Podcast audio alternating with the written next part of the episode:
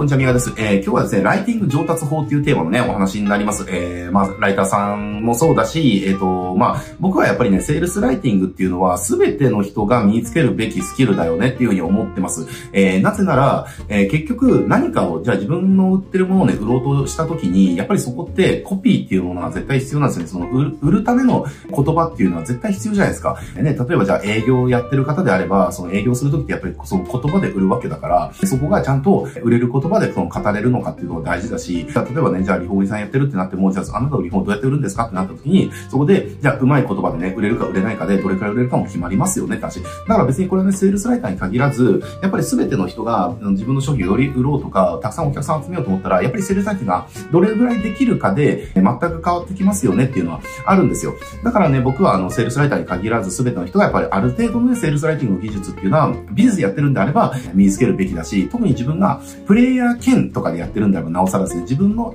自分が要は、あの、集めるための活動をする、えー、広告を作るとかっていうのをやってるんであればなおさら。もしそれを任せられる人間が社内にいるとかだったら、全然ね、自分ができるようになる必要ないんだけれども、えー、でもやっぱりそれがいいのか悪いのかの判断ができないとダメじゃないですかっていう話。だから、まあそういった意味でもやっぱりこういうライセールスライティングみたいなところ、要は、セールスライティングってなんかこう、文章みたいな感じに感じるかもしれないけど、別にセールスライティングそういったわけではなくて、ちゃんと、その、売れるロジックとか売れる言葉っていうのを紡げるかどうかっていうだけの話なんでね、これが結局テキストになるのか動画になるのか、その、プレゼンになるのか、営業トークになるのかのかっていう、まあ、ただそれだけの違いでね、まあ、根本は一緒だよねって話。なので、まあ、セールスライティングじゃどういう風にすれば上達できるのっていうところ、えー、まあ、これね、基礎的な、えー、3つの上達のやり方っていうのがありますので、まあ、今日はね、それをね、シェアしていきたいなっていう風に、えー、思います。えっ、ー、と、まず一つ目、ステップ1はですね、まず、あの、学びましょうっていうところですね。えー、これちょっとね、今日はね、めちゃくちゃ当たり前のこと言いますけれども、えー、まずインプットしてくださいっていうところですね。えー、インプットしないことには、な、なんか何も始まらないですよ。じゃあなんかセールスライティングやろうと思って、いきなりなんか白紙のね、あの、じゃあワードとかページ開いて、じゃあなんか書こうってなっても、なんか何も書けないはずなんですよね。インプットしないから。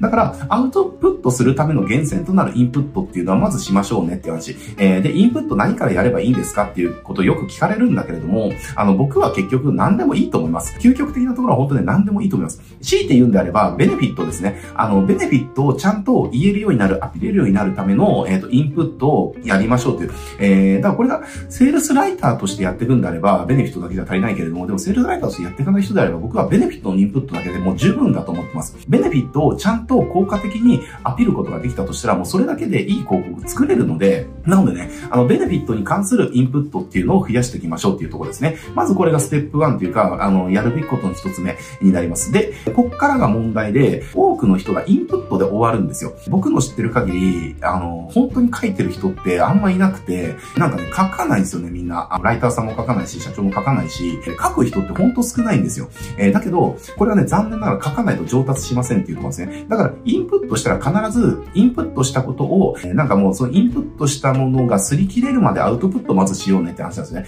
で、これは何の世界でもそうだけれども、なんかをね、インプットするだけでできるようになることってないじゃないですか。じゃあ、例えば、じゃあ、ゴルフをはじ、これから始めようっていう人たちが、えー、じゃあ動画で、えっ、ー、と、じゃあなんかゴルフのじゃあドライバーの打ち方みたいなことを見ましたと。まあ、それインプットですよね。あ、腰はこうひねるのか、腕はこう上げるのか、あ、膝はこういう角度で曲げるのか、インプットしました。じゃあ、それで、じゃあいきなり本番の試合に臨みますってなった時に、じゃあね、その300ヤード飛ばせるドライバーのショットが打てるのかって言ったら打てないですよねって話ですね。これなぜかっていうと、えー、結局、インプットしただけなので、アウトプットしてないので、結局、体が覚えてないわけです。体が要は分かってないわけです。頭で分かってるだけで。えー、だから体で覚えさせなきゃいけないんですよ。だから、インプットしたことを練習することによって、体が覚えるわけですよね。あ、腕はもうちょっと上げなきゃいけないのか、あ、膝はもうちょっと柔らかくしなきゃいけないのかとかね、あ、腰はもうちょっと回さなきゃいけないのかとか、なんかそういうふうに、あの、アウトプットをすることによって、だんだん、あ、もっとこうやればいいのか、こうやればいいのか、こうやればいいのかっていうところが分かってきて、だんだん上手くなっていくわけですね。これ何の世界でもそうですよねって話。インプットしただけ、じゃあ本番でいきなり、じゃあ100点満点できるかって言ったら、そんなものは絶対なくて、必ず練習、アウトプットっていう練習をする、練習とかっていうことをこう積み重ねることによって、上手にアウトプットできるようになってくる。つまり、インプットしたことを自分がアウトプットで再現できるようになってくるわけですね。だから、インプットしたことを再現できるアウトプット。え、これをするためには、え、失敗という名のアウトプットっていうのを大量にしなきゃいけないんですよ。みんな、ここをやらなすぎてるっていうのが、僕が、えっ、と、ライティングをやろうとしてる人たちを見てきて思ってることです。え、正直、書く量足りなすぎますよねって、アウトプット足りなすぎますよねっていう人はほとんどですね、ライティングなかなかうまくならないんですっていう人、え、のほとんどはアウトプットの量が、あの、圧倒的に足りなすぎるっていう。え、だからなんか、学んでるんですよね。なんかいろいろ学んでて、そう学ぶためにお金もいっぱい使ってるんだけど、結局学ぶだけでアウトプットしないから、結局それが再現でできる形になってない。だつまり自分の血肉になってないので表現できないんですよ、インプットしたことが。これってなんか学びとか全部そうじゃないですか。例えば何かを学んで、それをじゃあ人に話そうと思った時に上手に話せないことってあると思うんですよ。なんか頭では分かってるんだけど、自分でうまくそれが話せないっていうことたくさんあると思うんですよね。これってなぜかっていうと、インプットしたことを自分の中にこう落とし込むためのアウトプットっていうのをしてないから、だからいきなり本番で話した時に、あれなんかうまく話せないなっていうことが起きちゃう。だけどこれをいろんな角度でいろんな人に話したりする中で、えっ、ー、と、あ、こういう風に話せばよかったのあ、これってこういうことだったのかみたいなだんだん腑に落ちてきて、えー、次第にその自分がインプットしたことを自分の言葉で誰かにうまく話せるようになるみたいな、こういった経験多分あると思うんですよね。ライターコンサルとかやってるんであれば、ビジネスやってるんであればあると思うんですよ。で、ライティング全くそれと一緒で、結局、たくさんのアウトプットして、その失敗の経験っていうのを、アウトプットを、失敗のアウトプットっていうのをたくさんしないと、インプットしたことっていうのを正しくその再現できるアウトプットができるところにたどり着かないから、えー、だから、学、1学んだら10アウトプット、1学んだら10アウトプットっていうところを繰り返す。で、僕の感覚的に言うと、じゃあちょっと、あの、何か学びましたと。えー、で、学んで、あ、これってこうやればよかった。あ、これってこういうことだったのかって。何か気づきとか発見を得るわけじゃないですか、学びって。で、そしたらもうアウトプットすると。で、アウトプットする中で、絶対出てくるんですよ。なんかうまくできないなとか。なんか変だなとかってあるんですよね。えー、で、その、なんかうまくできないなとか、なんか変だなとか、これってなんでだろうっていうところが、えっ、ー、と、なんかある程度分かってくるようになったら、あ、これがうまくできなないんだなとか、これがまだ分かってないなっていう、自分が何ができないなのか分かった段階でまた学びに戻るって感じですね。えー、だから、自分の中で、これ成長のプロセスで結局できないことに気づかないとか、で、その後が、えー、できないことに気づく。えー、意識しながらできる。で、無意識でできるっていう、成長って絶対この4つのプロセスをたどるんですよ。だからみんな最初は、えっ、ー、と、自分が分からないことが分からない。できないことが、えー、気づかないとか、知らないことが気づかないとか、知らないとかね。えー、っていう状態だから、でもこれアウトプットしていくことによって、なんかうまくできないなっていう、そうできないことに気づく状態になってきて、えー、あ、これがうまくできないんだなっていうことに気づく。で、そしたらそれを、じゃあどうすればうまくできるんだろうっていう学びに戻っていくっていうね。えー、で、そうなってくるとその学びの効率っていうのがめちゃくちゃ上がるわけですね。で、そこでまた学んだらまたインプット戻って、えー、また何か、あ、これがダメなんだなっていうことが分かるまでは学びには戻らずに、アウトプットをひたすらやるっていうプロセスですね。で、最後はちゃんとレビューを受ける。自分よりもできる人からレビューとかアドバイスを受けるっていう、えー、その環境に身を置くっていうのは僕はすごく大事かなと思ってます。結局ね、あの、レビューとか受けると、そのレビューされたことが正解っていうわけではないんだけれども、あの、やっぱり一般論として自分よりその、その、書ける人とかやれる人っていうのは、あの、あなたが失敗してきたことっていうのをすでにもう失敗してるわけですよ。経験してるわけですよ。同じところでつまずいた経験があるわけですよ。えー、だから、あの、見たときに、あ、この辺ちょっと、その、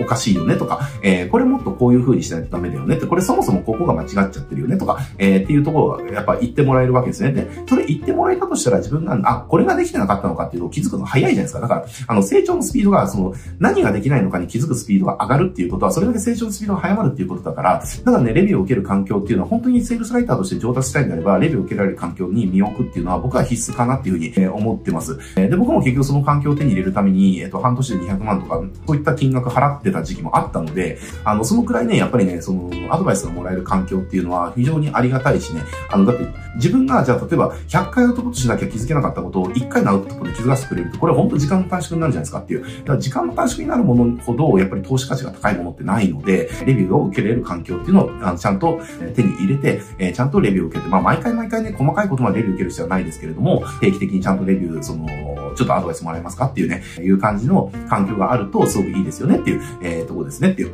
まあ、そんな感じでライティング上達するんであれば、まあ、学び1に対してアウトプット10、えー、で、そのアウトプットしたことを、素早くでちゃんと自分に定着させるためには、何ができてないのかを自分がちゃんと把握する必要がある。で、その把握をするためには、レビューが受けれる環境っていうのは結構最高だよねっていうのがあるので、まあ、この3つっていうのをね、ちゃんと繰り返していってもらえると、上達のスピードっていうのは一番速くなるかなっていうところですね。で、ただもちろんね、セールスライティングって結構その適正とかがやっぱりね、影響する技術なんですよ。えー、結局セールスライティングって人間の感情にアクセスする技術なので、これ、すごくね、多分ね、あの、これ言っちゃうと、反感買うとかっていうケース多くなるので、あんま言わない方がいいかもしれないんだけれども、やっぱ人間ってその、エンパスの人とサイコパスな人がいて、えー、人の気持ちっていうのがめちゃくちゃその分かってしまうエンパス気質の人と、全然人の気持ちが分からないサイコパス気質の人っていうのがいるんですよね。えー、で、これ自分の適性が、やっぱりエンパス気質の方の方が、セールスライティングって上達が早いし、サイコパス気質の人が、人は、やっぱり上達が遅いっていう、これはやっぱ適性としとか、適性みたいなところであったりする、あったりするんだけれども、えー、でもやっぱりね、あの、やり方としては今のスステップっていうのをいかにその繰り返していくか。まあ、これだけでしかライティングってやっぱり上達できないので、で、ほとんどの人は学びだけで終わってる。学ぶっていうところはなんかやってるんだけれども、そこで終わっちゃってるからなかなか上達がしないんだよっていうところが僕の経験もそうだし、いろんな人を見てきた中で僕がね、あの、断言できることですっていうところですね。えー、なので、セールスライティング上達したい方はね、ちゃんと学ぶ。で、学んだ10倍の量のアウトプットをしてる。で、ちゃんと自分よりできる人からアドバイスをもらえる環境に身を置く。で、そしてアドバイスをもらう。えー、これをね、ちゃんと繰り返してもらうっていうことを僕はね、すごくお勧めしたいと思いますっていうところで今日はね、終わっていきたいと思います。思いますはい、えー、じゃあ今日ね、これで終わりますけれども、このチャンネルね、こうしたらセールスライターの方向けにですね、えっと、まあ、ライティングじゃどうやればどう達するのかとかね、えー、どういった、ね、仕事を取っていくのかとか、まあそういった情報をたくさん発信してますので、本当にセールスライターとして成功したいっていう方はね、チャンネル登録とかこの動画でね、いろいろ学んでもらえると嬉しいです。はい、じゃあ今日これで終わります。ご視聴ありがとうございます。